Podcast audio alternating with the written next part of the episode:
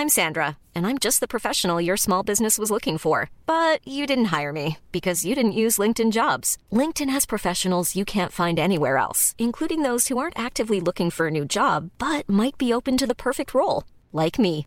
In a given month, over 70% of LinkedIn users don't visit other leading job sites. So if you're not looking on LinkedIn, you'll miss out on great candidates like Sandra. Start hiring professionals like a professional. Post your free job on linkedin.com/people today. Heraldo Radio. La HCL se comparte, se ve y ahora también se escucha.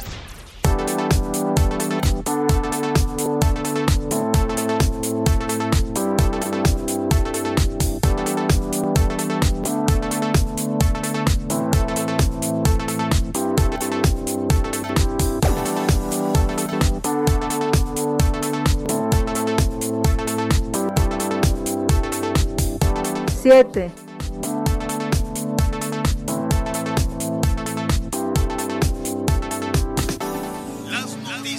¿Qué tal? ¿Cómo le va? Buenas tardes. Estás a punto de escuchar Yo soy Javier Alatorre. las noticias con Javier Alatorre. La vamos a pasar muy bien.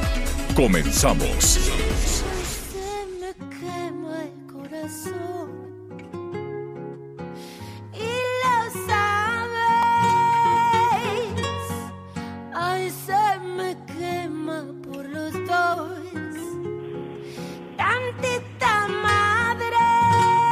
Pues sí, este, podríamos cantar esa esa canción que está este medio intensa. Como intensa está la circulación en la Ciudad de México, bueno, no hay circulación. No hay circulación, sobre todo en algunas este, vías importantes, en algunas vías fundamentales. Hay protestas. Yo creo que independientemente de pandemias o de restricciones o de lo que quiera y mande, la ruta que encontramos los mexicanos para ser atendidos, para ser escuchados, es bloquear.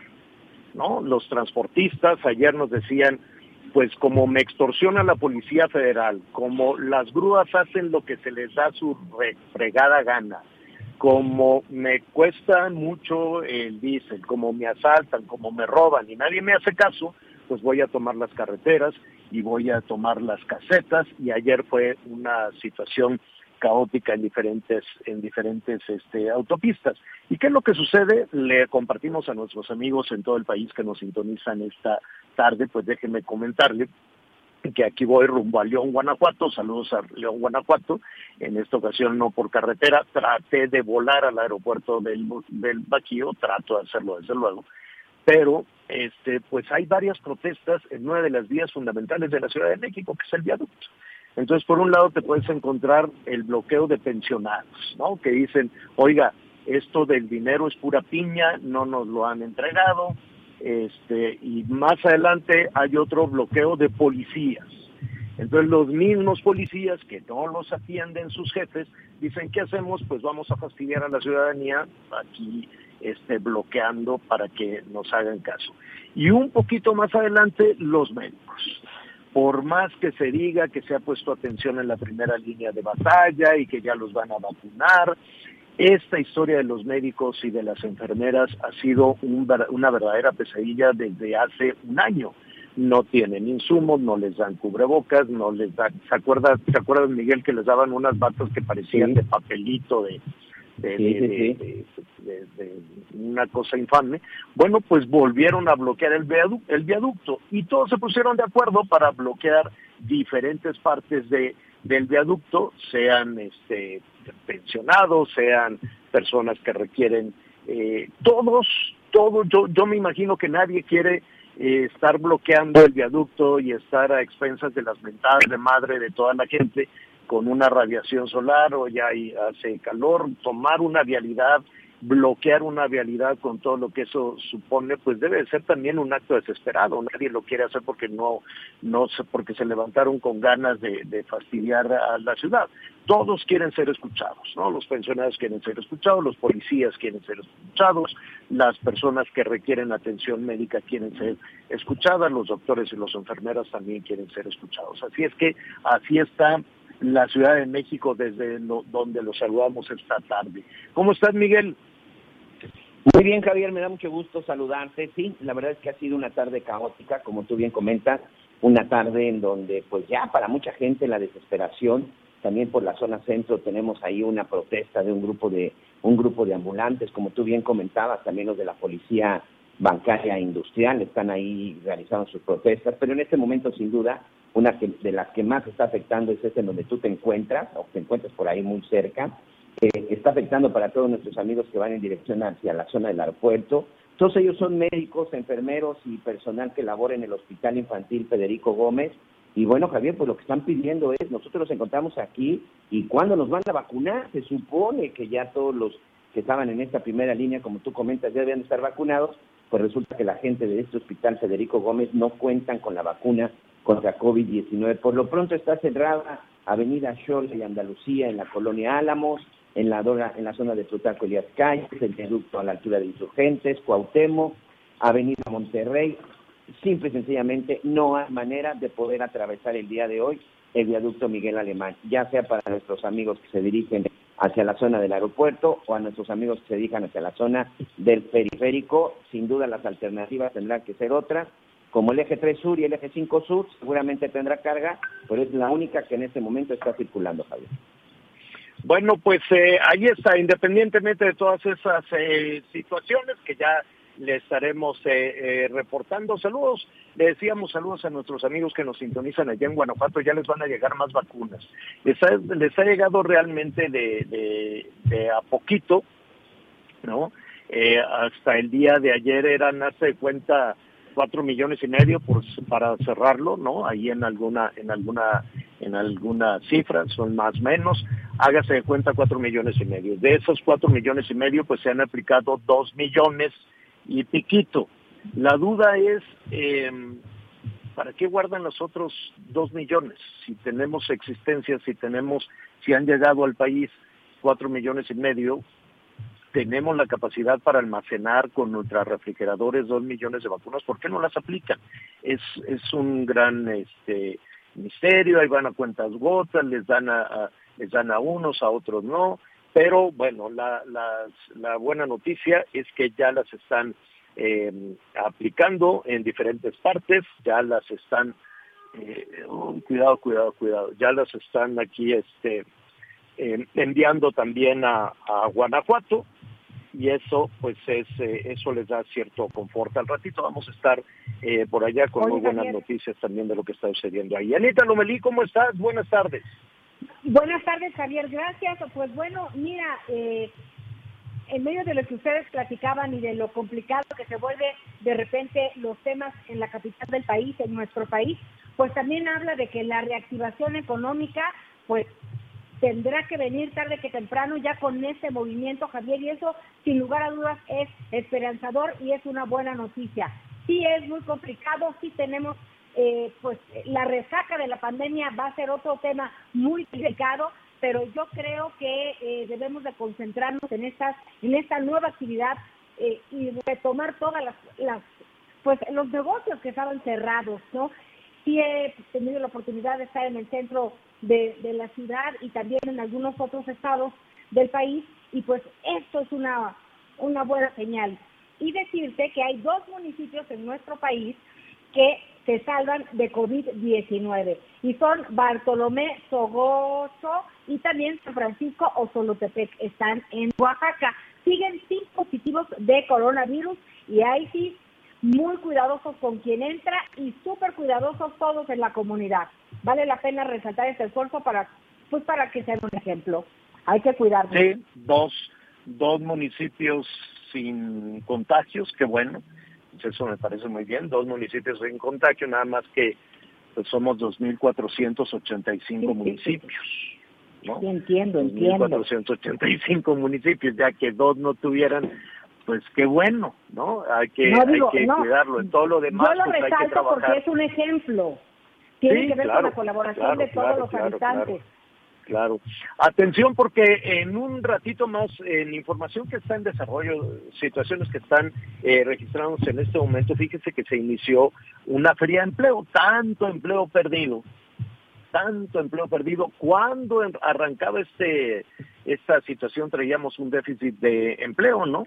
Los empleos perdidos por allá en el 2019, sobre todo en diciembre del 19 y entonces escuchamos que el gobierno federal dijo no solo vamos a recuperar los empleos perdidos en el 19, sino que vamos a crear dos millones de empleos más. Entonces ni se recuperaron los del 19, ni se crearon los dos millones de empleos y siguen todavía perdidos. Hay todavía pues casi tres millones de personas que todos los días están viendo en dónde emplearse, cómo emplearse. Entonces hay una feria nacional de empleo. Arrancó en San Luis Potosí, Saludos a nuestros amigos allá en San Luis Potosí. Se va a extender todo marzo. Eh, eh, le vamos a decir más o menos en dónde, darle los generales para que las personas se puedan presentar. En, eh, entiendo que esta feria nacional se va a establecer en, todas las, en todos los estados, en todos. Entonces se va a poder acceder de manera virtual para que no tengan que hacer las grandes filas. Ya ve que este país nos encantan las filas. Filas para todo, fila para la vacuna, fila para ir a los juzgados, fila para que te den el dinero, fila para que te den los apoyos.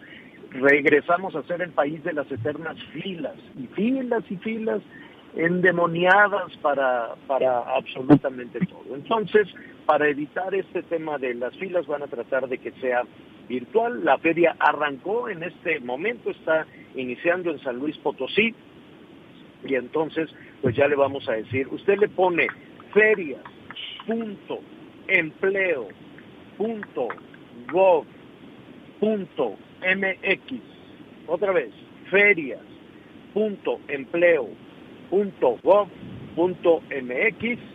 para este pues poder saber si tiene por ahí uh, pues una posibilidad de, de, de, emplearse. Oiga, y pero si es virtual, Javier. Sí, sí es virtual, sí es virtual, sí, afortunadamente. Sí es virtual. Afortunadamente, porque a los gobiernos estatales y al gobierno federal hay una extraña fascinación por tener a la gente formada. No sé qué sienten los gobernantes, yo creo que alzan así el cuello y dicen, mira qué chido, tengo a millones de mexicanas y mexicanos aquí formados bajo el sol, este, y todos me lo tienen que agradecer esta fila. Fila para el transporte público, fila para el empleo, fila para, para lo que quieras. Tanto que se había avanzado en la digitalización de los procesos, en la modernización de los procesos. Y regresamos al país de las filas filas para todo, monstruosas, tremendas. Oiga, bueno, pues eh, hoy vamos a hablar entre, también le voy a decir cómo, cómo quedó la, la revisión de, de las niñas y los niños, que, que sí o sí, mire, yo sé que se hicieron muchos esfuerzos y nos hacemos a la idea de, de, que se puede estudiar de manera virtual y que todos los niños pueden compartir un, que todo, ¿no? tres, cuatro niños estudiando con un teléfono celular y ahí se lo van turnando y van buscando señal a ver en dónde, pero pues es pura vacilada. Todo lo que hizo Esteban Moctezuma en ese sentido fue pura vacilada y este, sabe que eh, perdemos también la dimensión de las este, de las cosas. Los niños en México se quedaron en su casa mucho antes que los niños en el resto del mundo. Acuérdense que aquí lo que lo que íbamos a lo que iba a suceder era que los niños se iban de puente porque por el día de la primavera, si no me equivoco, mi planita, ¿no? En el 2020. No, eh, bueno, sí, eh, en ese en ese puente, el último día de vacaciones en teoría era por eh, fue el 13 de marzo, en 16 pues todavía iban a regresar, pero eran dos días más y ya se iban después con ese puente, señor. Entonces se fueron el 13 de marzo. Y revisando en esta, esta mañana las cifras de la UNICEF, hicieron una revisión en, en América Latina y este y encontró la UNICEF que casi tres de cada cinco niños en América Latina no aprendieron nada, cero, nada, perdido, todo, todo la, eh, todo el ciclo escolar eh, perdido. Pero el caso más grave que detecta la UNICEF es el de México, porque dice que entre de marzo a marzo, de marzo a marzo que siguen con las escuelas cerradas, eh, en México tiene el doble de cierre que el resto del mundo. El doble de confinamiento para niñas y niñas que en cualquier país del mundo. Aquí decidieron, antes de cualquier cosa, dijeron pues que se vayan a su casa de puente y este y ahí vamos viendo, que aprendan a distancia, nadie estaba preparado para eso, ni las profesoras, ni los profesores, ni los padres de familia, ni las familias tenían dispositivos digitales, ni, ni tablets, ni computadoras, ni tenían un servicio de Internet adecuado, ni, y, un gran misterio es qué han hecho en todo este tiempo los profesores y las profesoras. Hay todo un conflicto con las escuelas eh, públicas, con las escuelas privadas, y eh, tomando en consideración eh, todo eso, déjenme decirle que en México, de acuerdo a la UNICEF, México las escuelas han permanecido cerradas el doble que lo eh, estimado en el resto del De ese tamaño es el programa, el problema. Sí, Anita.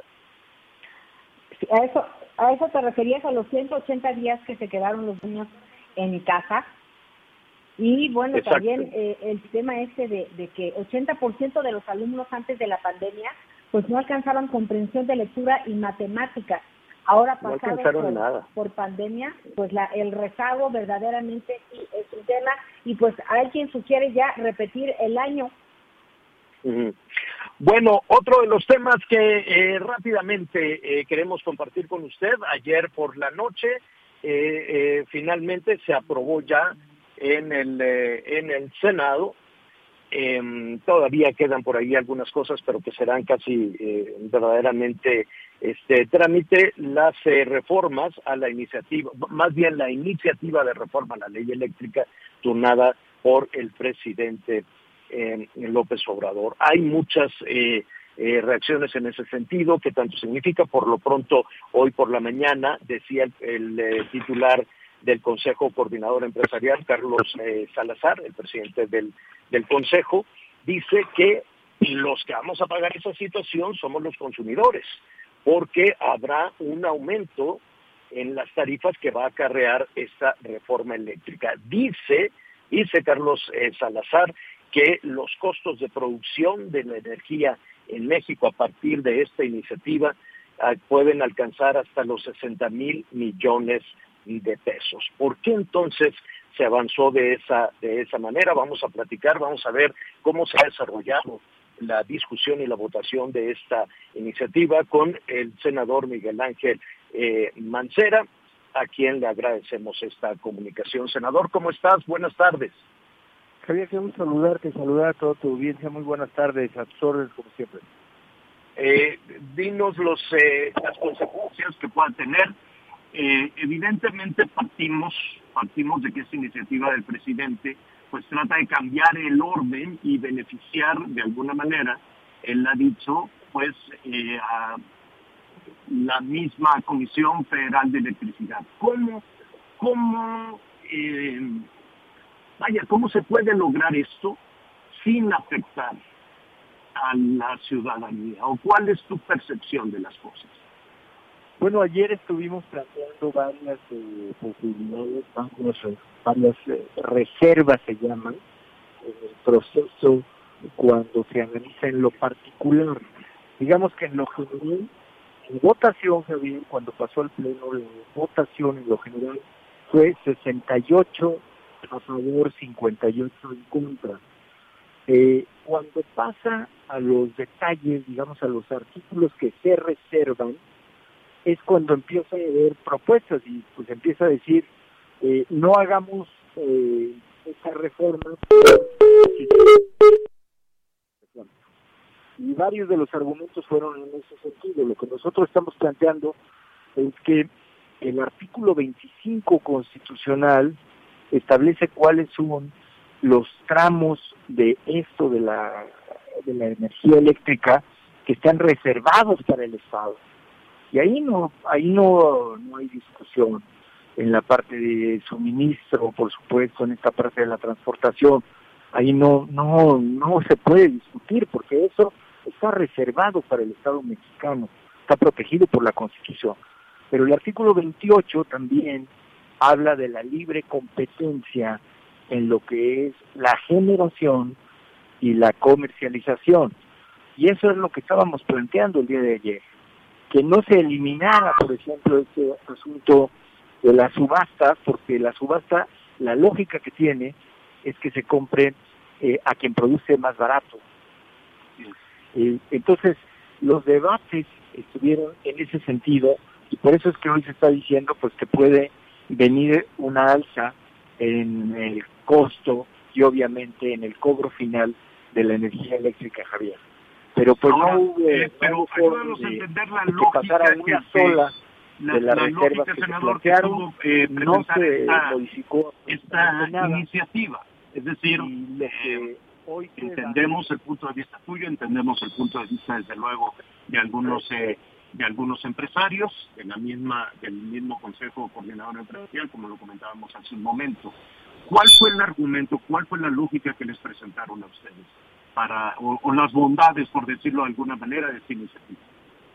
Bueno, lo que se estuvo manejando, digamos que por, eh, por la parte mayoritaria, por el, el bloque mayoritario eh, conformado por Morena, por el PT y por el PES, es que se estaba protegiendo la soberanía, que se estaba protegiendo a, a la empresa del Estado, a CFE, para que no siguiera teniendo pérdidas frente a competencias que eran desiguales y, que se estaba obviamente protegiendo una eh, un sector estratégico.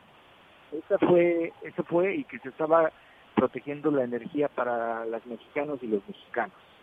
Esos fueron los argumentos básicamente que se estuvieron esgrimiendo, eh, que no iba a haber afectación en los precios, fue lo que se, lo que sostuvieron y que de todas maneras la CFE estaría produciendo también energías limpias. Digamos Ahora, que em, eso fue lo que es lo que hay. eh, a lo que me refiero, senador, ya no hay otra posibilidad. O se hablaba, desde luego, de nueva cuenta de acudir a tribunales, de nueva cuenta de judicializar, eh, como muchos de los procesos se judicializan en, en México, sean desde cuestiones eh, electorales hasta cuestiones legislativas. ¿Así será? Efectivamente, Javier, lo, único que queda ahora son eh, las vías judiciales. En el esquema de los particulares, como bien sabes, el juicio de amparo, en el esquema de los particulares y en el esquema, digamos, de la parte legislativa del sentido del Senado de la República, es acción de inconstitucionalidad y es que eh, se conforma el bloque. Esa es la intención, pues, de que la Suprema Corte de Justicia decida si estos artículos que se modificaron no están afectando a la Constitución de los Estados Unidos mexicanos. Em, dime algo desde, desde tu punto de vista y desde tu reflexión. Estamos platicando con el senador Miguel Ángel Mancera a propósito de la reforma a la industria eléctrica.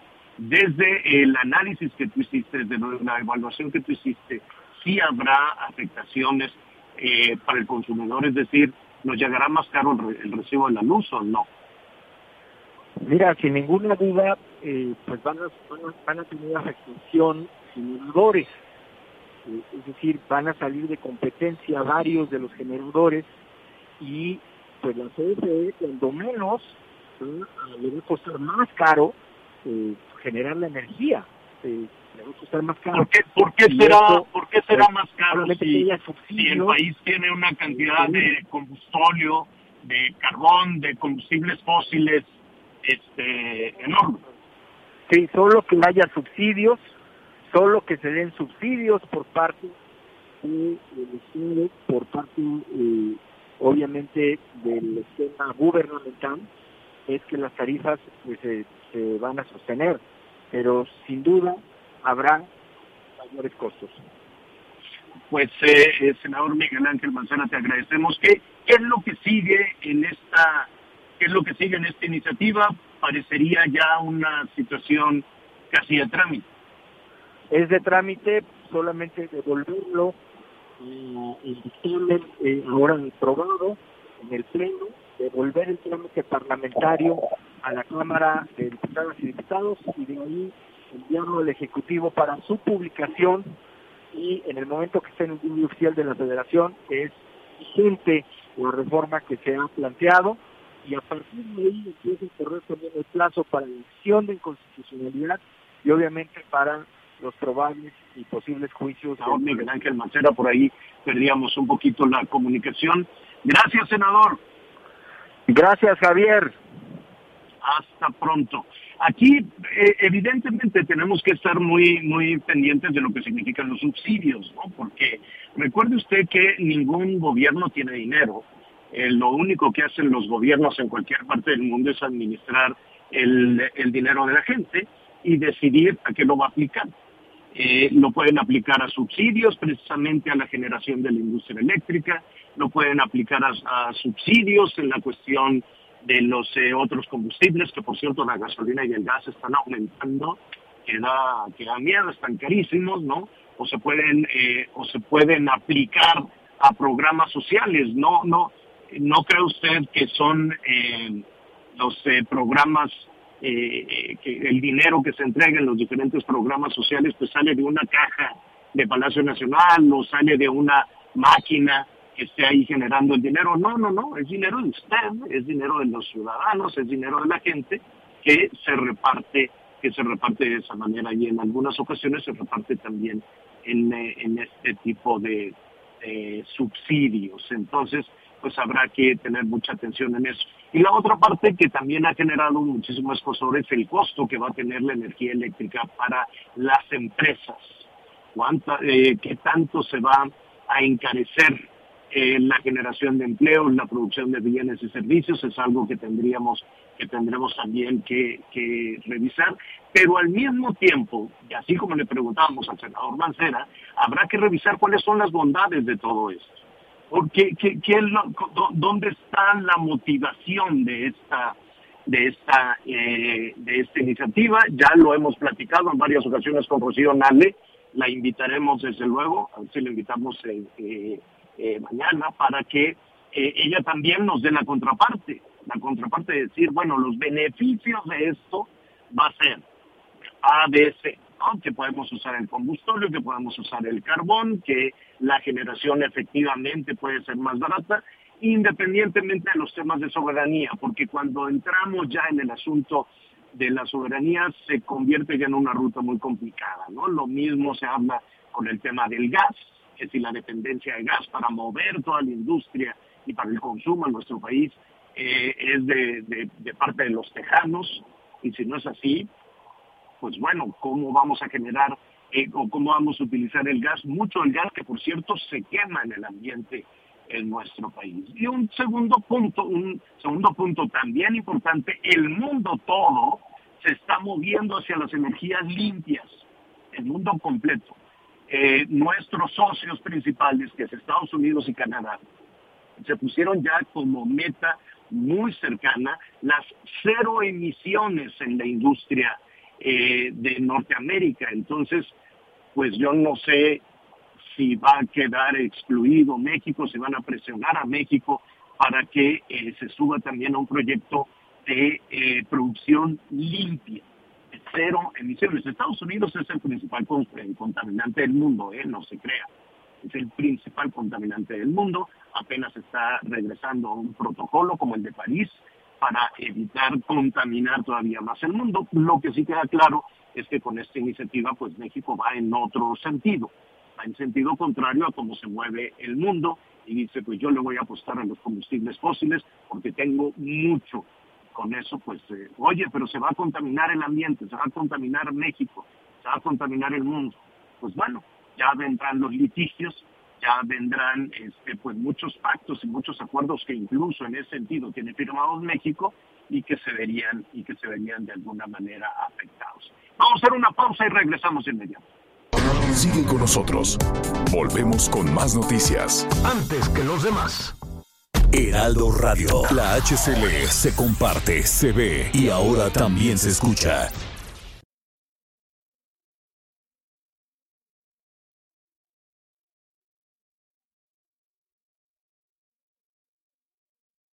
Heraldo Radio. La HCL se comparte, se ve y ahora también se escucha.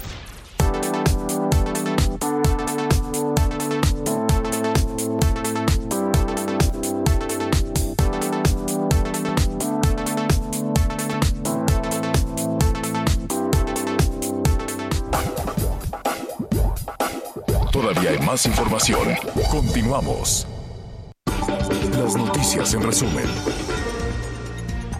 Policías capitalinos aseguraron varias armas blancas, marihuana, teléfonos móviles y dinero en efectivo durante un operativo que se realizó al interior del reclusorio preventivo Varonil Oriente en la Ciudad de México.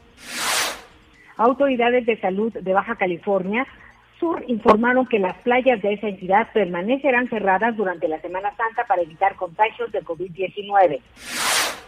En Ciudad Juárez, Chihuahua, el sacerdote Aristeo Vaca fue sentenciado a 34 años, 5 meses de prisión por los delitos de violación y abuso sexual contra una menor de 8 años. Hoy el dólar se compra en 20 pesos con 42 centavos y se vende en 20 con 95. El reporte carretero. Muchas gracias, saludos a todos nuestros amigos que nos acompañan en este momento en alguna carretera del país. Atención para nuestros amigos en el estado de Tamaulipas. Tenemos cierre a la circulación. Esto después de que se registró un fuerte accidente entre varios vehículos en la zona de Ciudad Valles a Ciudad Victoria, exactamente en la, a la altura del tramo de Ciudad Mate. Y en Puebla también tenemos reducción de carril a la circulación por obras de mantenimiento a partir del kilómetro 110 esto en la autopista México-Puebla en dirección a la capital poblana. Y finalmente para nuestros amigos en el estado de Colima, también por un accidente tenemos cierre la circulación en el kilómetro 15 a partir de la zona de Acalpican a Manzanillo, esto en dirección a Minatitlán. Así que por favor, amanezcan con precaución. Bueno, qué bueno que continúa con nosotros en las noticias con Javier Alatorre. Eh, pues ya platicábamos en estos días sobre el tema de Guerrero y las elecciones. Finalmente son tres mujeres las que se apuntan para competir contra Félix Salgado Macedonio. Miguel en la encuesta que pues repetirá Morena para seleccionar aspirante a la gobernatura de Guerrero. Esto después de que ya la Comisión Nacional de Elecciones anunció que aplicará un nuevo sondeo de opinión para responder el proceso interno. Y pues tenemos a tres mujeres y todavía más, Miguel. Sí, pero fíjate que aquí es muy interesante, vamos a platicar en unos minutos, podemos, esperamos poder platicar con la señora Salgado, que es una de las, precisamente una de las que está buscando también, bueno, pues entrar a esta encuesta y ya levantó la mano para poder ser ella también la candidata Morena, pero es muy interesante, Anita, porque eh, pues resulta que desde el 1 de marzo se terminó el periodo de registro de candidatos ante el Instituto Electoral del Estado de Guerrero. Precisamente aquí estamos revisando toda esta información y pues en, el Instituto Electoral del Estado de Guerrero exactamente pues ya recibió pues a todos los candidatos de los diferentes partidos y aquí me llama la atención que precisamente Morena pues, ya había registrado a Félix Salgado Macedonio. ¿Por qué comento esto? Porque al final yo no sé si tiene caso, no tiene caso la encuesta, o al final se va a hacer una encuesta y desde hoy ya sabemos que el resultado será Félix Salgado Macedonio. Fíjate, Manuel Negrete Arias quien hasta el día de ayer fue delegado en Coyoacán, en la Ciudad de México, va como candidato por, eh, Fuerza por México. Dolores Huerta Valdovinos por Partido Encuentro Social. Félix Salgado Macedonio por Morena. Ambrosio Guzmán Juárez por redes sociales progresistas. Irma Garzón Bernal por el PAN. Mario Moreno Arcos por el PRI-PRD por esta alianza. Ruth Valeta Salgado por Movimiento Ciudadano y Pedro Segura Valera por la coalición PT y Partido Verde por cierto Morena no va en alianza con partidos satélites como PT y Partido Verde, que no sabemos si al final también por ahí pueda ser una estrategia. Pero lo cierto es que el 1 de marzo terminaron el registro de estas candidaturas o de estos registros ante el instituto. Y bueno, ¿qué va a pasar si hacen encuesta? O sea, ¿lo pueden quitar en caso de que no gane o qué es lo que va a suceder? Pues lo que es muy importante, Miguel, es que, digo, de entrada no sea una simulación. Quiero pensar que estamos todos en el mismo canal y hay una revaloración debido al perfil de Félix Salgado Macedonio, tomando en cuenta las denuncias que hay en su contra. Entonces, pues vamos, vamos a ver, eh, no sé si ya estará la senadora morenista con nosotros, Néstora Salgado. No, todavía no se comunica. Todavía, todavía no la tenemos con nosotros, pero bueno, oye, y fíjate que sería bueno recordar que bueno, en estas elecciones que también hemos platicado que es un proceso histórico por eh, el número de, aspirantes y de, y de lugares a ocupar de servidores públicos, pues en Guerrero es gobernador, 28 diputaciones de mayoría relativa, 85 sindicaturas, 80 presidencias municipales, 18 diputaciones de representación proporcional, 580 regidurías. Es muy importante estar consciente de todo esto, Miguel Aquino, porque la participación pues será eh, muy importante para pues para el destino, para decidir el destino que finalmente tomará tomará el estado de Guerrero, así como en distintas partes del país. Y pues estamos a la espera de poder platicar con la senadora Néstora Salgado, quien levantó la mano para eh, pues para competir en esta encuesta y pues sería ella quien nos platicara finalmente cómo ve la encuesta, si va, si no va, si es una simulación o de qué se trata. Pero ¿qué te parece si vamos con nuestro compañero, con eh, pues con, nuestro compañero reportero Miguel Aquino? Sí, antes, por ejemplo, recordar en, el, en Guerrero, recordar que para el 6 de junio, bueno, se va a llevar a cabo una de las elecciones más grandes e importantes en México, sin duda en la época moderna. Y bueno, en el estado de Guerrero va a elegir gobernador. 28 diputados por mayoría relativa, 85 sindicaturas, 80 presidencias municipales, 18 diputaciones de representación proporcional y 580 regidurías. Fíjate que aquí hay un punto muy interesante, Anita, que además de esto recuerden que también, bueno, pues tenemos una elección federal donde también se estarán eligiendo algunos, algunos diputados. ¿Cuáles son las fechas? que es no sé, no sé si en determinado momento eso también es parte de la estrategia de Morena, porque precisamente el día de mañana es el cierre para la aprobación de las candidaturas al cargo de gubernatura del Estado. Parece que tenemos ahí problemas con la comunicación. ¿Qué te parece? Hacemos una pausa y regresamos. Sigue con nosotros. Volvemos con más noticias. Antes que los demás.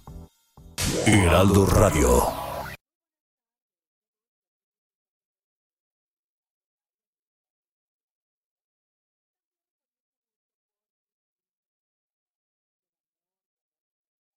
Heraldo Radio.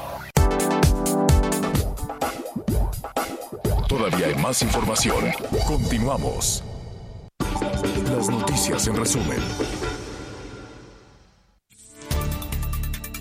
Por mayoría de votos, el Congreso del Estado de Quintana Roo desechó el dictamen de las iniciativas sobre la despenalización del aborto. El dictamen proponía modificar la constitución local para permitir la interrupción legal del embarazo, salvo las excepciones que establezca la ley, así como hacer adecuaciones al Código Penal para eliminar la necesidad de denuncia ante el Ministerio Público. Reportó desde Quintana Roo Ángel del Ángel Baeza. Aunque en condiciones distintas, todo se encuentra listo para que del 15 al 20 de este mes de marzo en el puerto de Acapulco se lleve a cabo la vigésima octava edición del Abierto Mexicano de Tenis. En esta ocasión se da a conocer que el Abierto Mexicano de Tenis se llevará a cabo con estricta aplicación de los protocolos sanitarios para evitar más contagios de COVID-19. Solo se permitirá el 30% de la capacidad del aforo en el estadio. Tanto aficionados como colaboradores deberán presentar un documento con validez oficial que muestre el resultado negativo en la prueba de antígeno para ingresar y que no exceda las 72 horas. Es obligatorio el uso de cubrebocas, así como la sana distancia. Informa desde Acapulco Guerrero, Enrique Silva. En el pronóstico del clima, este día el Frente Frío número 39 permanecerá en la península de Yucatán, por lo que se pronostican lluvias muy fuertes para el norte de Chiapas y lluvias fuertes en Campeche, Oaxaca, Tabasco y el sur de Veracruz. Por otra parte, el Frente Frío número 40 se aproximará hacia el noroeste de México, lo que provocará chubascos en Baja California y lluvias aisladas en Chihuahua y Sonora, informó Liz Carmona. Bueno, pues ya le platicábamos del tema de Guerrero. El viernes 5 de marzo inicia el periodo de campañas para la gubernatura. Pero vamos contigo, Enrique Silva, corresponsal en Guerrero. ¿Cuál es el panorama electoral? ¿Cómo están? Me da mucho gusto saludarles. Bueno, comentar cómo están las cosas y las fechas. Del 15 de febrero al 1 de marzo se llevó a cabo el registro de candidaturas. Fueron ocho candidatos y candidatas los que se registraron. Por Morena Félix Salgado Macedonio, por el PRI-PRD Mario Moreno Arcos, por Movimiento Ciudadano Ruth Zabaleta Salgado, por el Partido Verde PT Pedro Segura Valladares, por el Partido Acción Nacional Irma Lilia Garzón Bernal, por redes sociales progresistas Ambrosio Guzmán Juárez, por el Partido Encuentro Solidario eh, Dolores Huerta Valdovinos y por Fuerza por México el exfutbolista Manuel Negrete Arias. Eh, la sustitución en el calendario oficial del Instituto Electoral de Participación Ciudadana del Estado de Guerrero, dentro de la misma fecha del 15 de febrero al mismo al primero de marzo, cuando era el registro de candidaturas, es también el periodo mediante el cual los partidos políticos podían llevar a cabo la sustitución de candidatos. Entre ayer 2 y mañana 4 de este mes de marzo es la fecha para cuando el Instituto Electoral Local apruebe dichas candidaturas. Las campañas arrancarían el próximo viernes 5 de marzo. Eh, este periodo es eh, durante 90 días, del 5 de marzo al 2 de junio.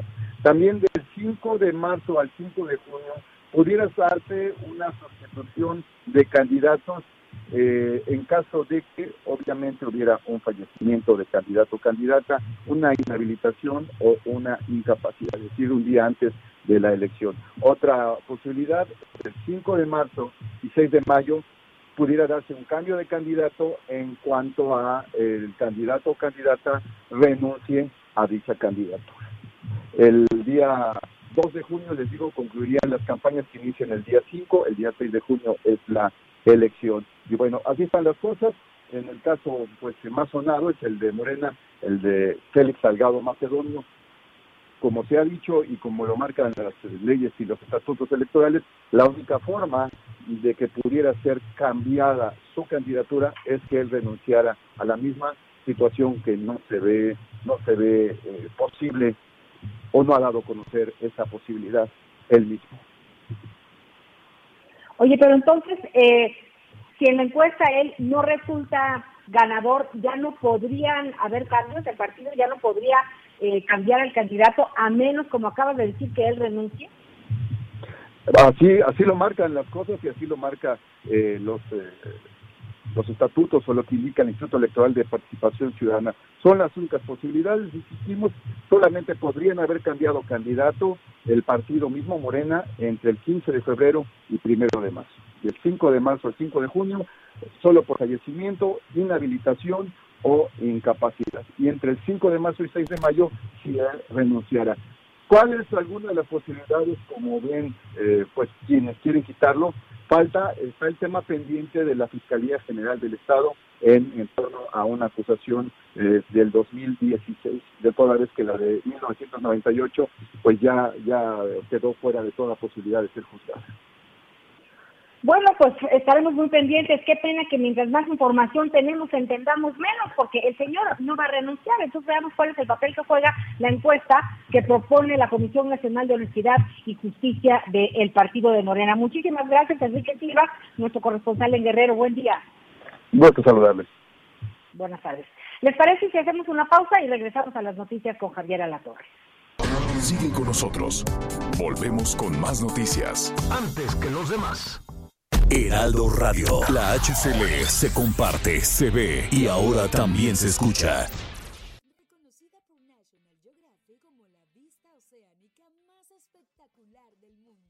Heraldo Radio. La HCL se comparte, se ve y ahora también se escucha.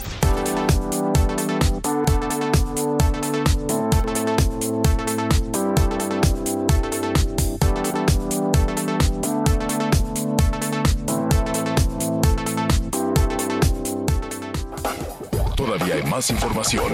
Continuamos.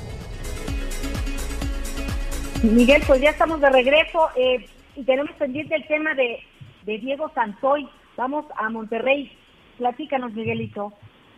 Sí, fíjate que el día de ayer, este, Anita, exactamente el día de ayer se cumplieron 15 años de este homicidio de dos hermanitos que sin duda no solamente provocó expectación, indignación y sorpresa en la zona de Monterrey, Nuevo León, hace ya 15 años, sino prácticamente fue una noticia que, que, tuvo una importancia relevante nacional e incluso a nivel internacional. Por eso el día de ayer, Diego Santoy Riverol, también conocido como el asesino de Cumbre, Finalmente, por tercera ocasión, porque ya su defensa pues había estado recurriendo a los amparos y había recurriendo, bueno, pues a, a tratar de echar para atrás las sentencias condenatorias, pues el día de ayer recibió ya una sentencia definitiva. ¿Qué significa? Pues que ya no hay vuelta de hoja, ya no hay amparo, ya no hay un procedimiento más que quede a la defensa de Santiago, de Diego Santoy Riverol, y tendrá que cumplir una condena de 71 años, 7 meses y 27 días en prisión y tendrá que pagar aproximadamente 340, 345 mil pesos como reparación del daño. Él, como te decía, pues ya tiene 15 años en el penal y Diego Santos Riverol, bueno, pues tendrá que cumplir, pues, eh, pues ya tendrán que irlo deteniendo las autoridades para ver cuántos años más, pero sin duda todavía le faltan muchos años a este, pues a este chavo que en determinado momento, pues en el momento cuando cometió este homicidio, este doble homicidio, pues causó pues mucha indignación. ¿Cómo inició esta historia? Pues es precisamente en el 2006 Diego Santos Riverol tenía una relación sentimental con una joven a la que, bueno, solamente eh, se, le conoció en ese momento como Erika Peña Cos. Y aparentemente el día del homicidio, Diego Santoy ingresó encapuchado, incluso con unos guantes, este, pues de manera ilegal a la casa, brincando una banda, para tratar de convencer a Erika Peña que no terminara con su relación, una relación pues que tenía ya los adolescentes.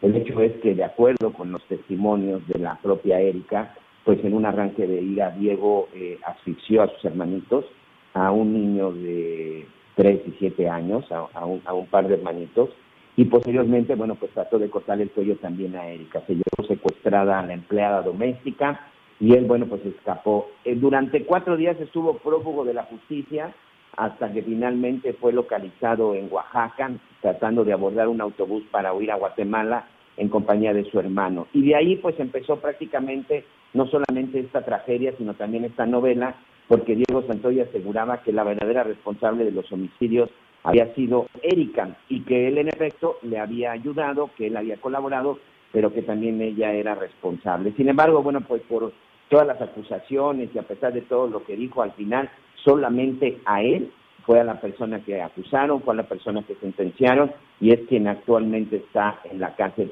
Hay una frase que tiene todo este proceso cuando se carearon a ambos, tanto Diego como Erika, que él le decía, yo estoy dispuesto a pagar por lo mío, pero por lo tuyo no.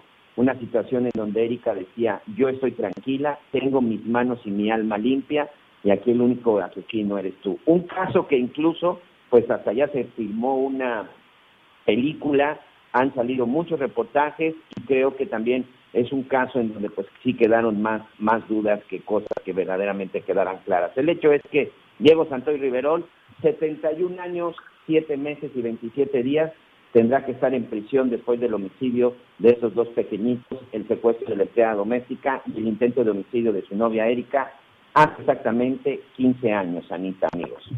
Oye, y lo que decía, este, pues lo que alcanzó a decir es que finalmente espero que un día todo se aclare y ya no le siguieron preguntando, pero ya no dijo nada más. Y pues bueno, Miguel, finalmente 71 años de prisión y también, ¿cuánto dijiste que tiene que pagar? Son aproximadamente 350 mil pesos como parte de reparación de, del daño, 337 mil 700 pesos exactamente, que tienen que ver este, pues con tratamiento psicológico para eh, la, la, joven que fue en intento de homicidio, en este caso de Erika, de la empleada doméstica, los gastos funerarios, es decir, una serie de pagos. Viene incluso en toda la sentencia desglosado, pero son aproximadamente 338 mil pesos lo que tiene que pagar, que al final, después de 16 años, creo que es una situación que es importante la reparación del daño, pero aquí pues creo que no hay dinero que pague pues la muerte de los pequeños. Bueno, pues estamos llegando al final de esta transmisión. Eh, gracias por habernos acompañado. Javier de la Torre, que subió al avión, va rumbo a León, Guanajuato, nos dijo, ¿verdad, Miguel? Sí, así es, va para la zona de Guanajuato, ahí estaremos este, transmitiendo también el día de mañana, ya nos estará dando algunas novedades el señor Javier La Torre. Por lo pronto, muchas gracias a todos nuestros amigos que nos siguen mandando mensajes. Aquí tenemos un mensaje de uno de nuestros amigos en Tamaulipas, de la familia Cueto, en la zona de Reynosa. Dice, no han comentado nada sobre el accidente el día de ayer en la zona de California. se dice que la mayoría eran migrantes. Bueno, se dice que la mayoría incluso de las personas que viajaban en este en esta camioneta. ¿Qué fue lo que sucedió? Ayer muy cerca entre la frontera de Estados Unidos y México, en la zona de California, en los Estados Unidos, una camioneta que pues era de ocho pasajeros, pues resulta que viajaban 25 personas y en efecto la mayoría de ellos este, pues gente indocumentada, migrantes que están trabajando en aquella zona. Lamentablemente 13 de estos perdieron la vida y 10, por cierto, son mexicanos. Las autoridades pues han estado investigando al respecto. Es un accidente que se registra en una carretera, la camioneta, insisto, donde deberían de ir solo ocho personas, viajaban 25, se encuentra de frente un camión de carga y es en donde viene, en donde viene la tragedia. Hasta el momento, bueno, pues no se tiene más información sobre los nombres de las víctimas. Ustedes saben que en ocasiones, pues todos nuestros amigos, nuestros hermanos migrantes que están en Estados Unidos por temor, normalmente no traen documentos para que se evite su identidad o incluso si lo llegan a traer ni siquiera es con su nombre. Muchas gracias, gracias a todos nuestros amigos en la zona también de la Ciudad de México. Un abrazo. ¿Saben cuándo va a continuar la vacunación y en qué otras delegaciones? Estamos en espera, en espera de que precisamente la jefa de gobierno este, pues dé a conocer cuáles son las delegaciones que van a continuar. Todavía esta semana seguirán vacunando en la zona de Tláhuac, Xochimilco e Iztacalco y se espera que ya este viernes, a más tardar, se den a conocer las nuevas fechas y sobre todo las nuevas demarcaciones. Muchas gracias a todos nuestros Nos vamos, Miguelito. En la zona de Baja California les mandamos un abrazo. Anita, Javier Miguel, los saludo desde, desde la zona de Baja California. Hace mucho calor en este lugar. Gracias por habernos acompañado. Nos esperamos mañana en punto de las 12 del día, tiempo del centro de México. Que tengan un espléndido miércoles.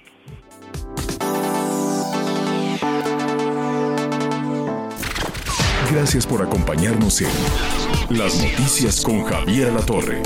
Ahora sí ya estás muy bien informado. Heraldo Radio. When you make decisions for your company, you look for the no-brainers. And if you have a lot of mailing to do, stamps.com is the ultimate no-brainer. It streamlines your processes to make your business more efficient, which makes you less busy. Mail checks, invoices, legal documents, and everything you need to keep your business running with Stamps.com. Seamlessly connect with every major marketplace and shopping cart. Schedule package pickups and see your cheapest and fastest shipping options from different carriers. With rates up to 89% off USPS and UPS rates. And with the Stamps.com mobile app, you can take care of mailing and shipping wherever you are. Make the same no-brainer decision as over 1 million other businesses with stamps.com. Sign up with code program for a 4-week trial plus free postage and a free digital scale. No long-term commitments or contracts. That's stamps.com. Code program.